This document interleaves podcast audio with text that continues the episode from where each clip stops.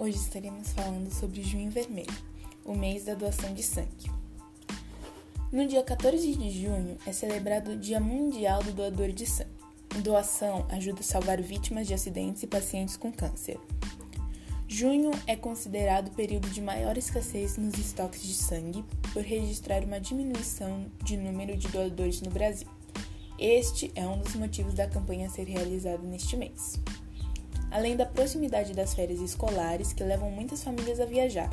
Há um aumento de incidência de infecções respiratórias, proporcionado pela queda de, das temperaturas, levando as pessoas a se recolherem, deixando-as menos propensas a sair de casa.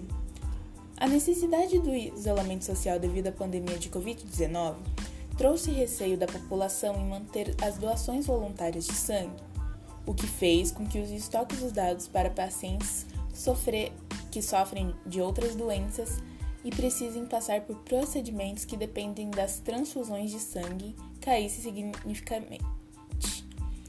Pelo fato do sangue ser insubstituível à vida, as pessoas que por algum motivo, como acidentes ou doenças, precisam repô-lo ficando dependentes da solidariedade dos doadores.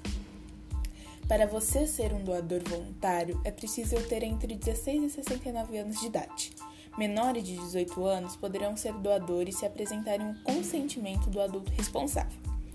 O doador também precisa estar em boas condições de saúde e ter um peso mínimo de 50 quilos, e não ter feito nenhuma tatuagem no último ano.